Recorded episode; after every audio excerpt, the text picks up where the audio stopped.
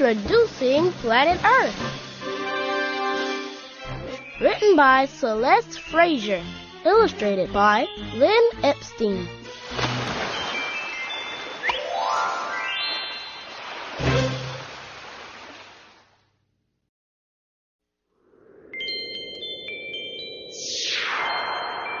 Let me introduce myself. I am Planet Earth. I am the luckiest planet in our solar system. I can support life.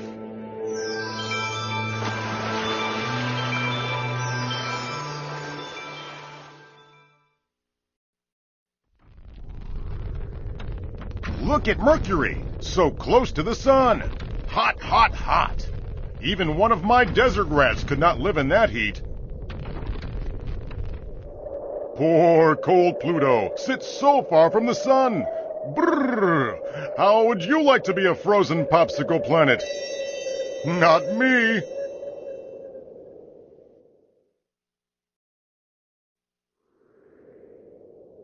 I have all the things life needs air, water, and land.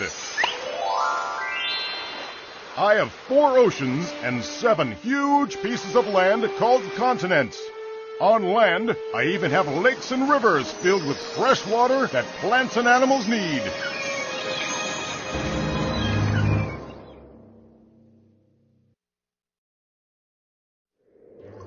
I spin like a top so that all living things have day and night.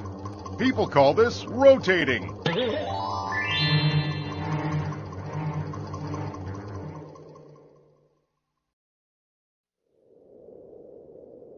Because I am round like a ball, sunlight hits me unevenly. This makes parts of me hot and parts of me cold. My fat belly gets the most direct sunlight, so it is hottest along my belt. This area is called the equator.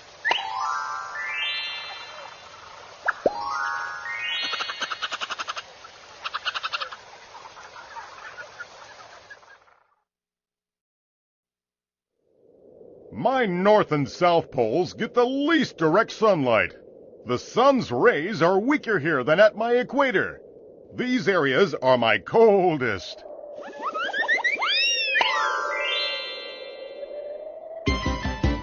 Whether it's hot, cold, or in between, creatures live all over me.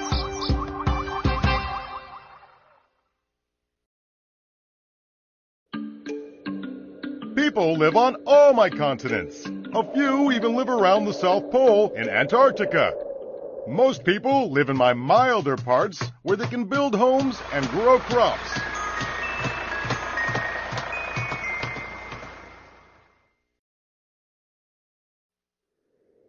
People travel all over my planet. Long ago, people got lost when sailing across my oceans. They needed a way to identify locations. So, they invented a global grid, or lines that cross each other to form points anywhere on Earth. The lines that run north and south are longitude lines. The lines running east and west are latitude lines. This grid tells people where they are.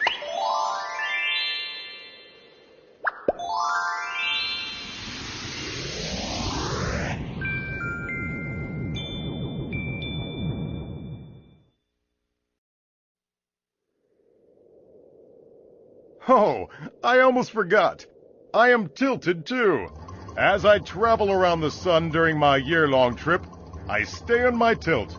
Sometimes I tilt toward the sun, and sometimes away from it. My tilt creates seasons. In January, my top half, or northern half, is tilted away from the sun. That's winter when children in the northern half go sledding. At the same time, the southern half is pointed toward the sun. It's summer there.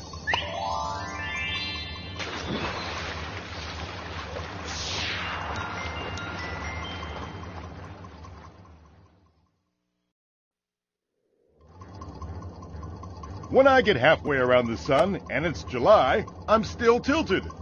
But this time, my northern half is tilted toward the sun. And it's summer. My southern half is pointed away from the sun, and it's winter there. I am a fair planet. I give each of my halves seasons and equal amounts of sunlight. They just get it at different times of year.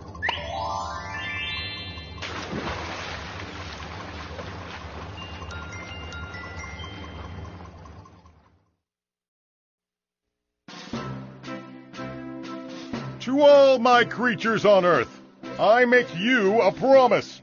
I will rotate every 24 hours to give you daytime and nighttime. I will continue to wobble and tilt to give you seasons.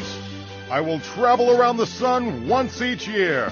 And I will do all these things for billions of years to come.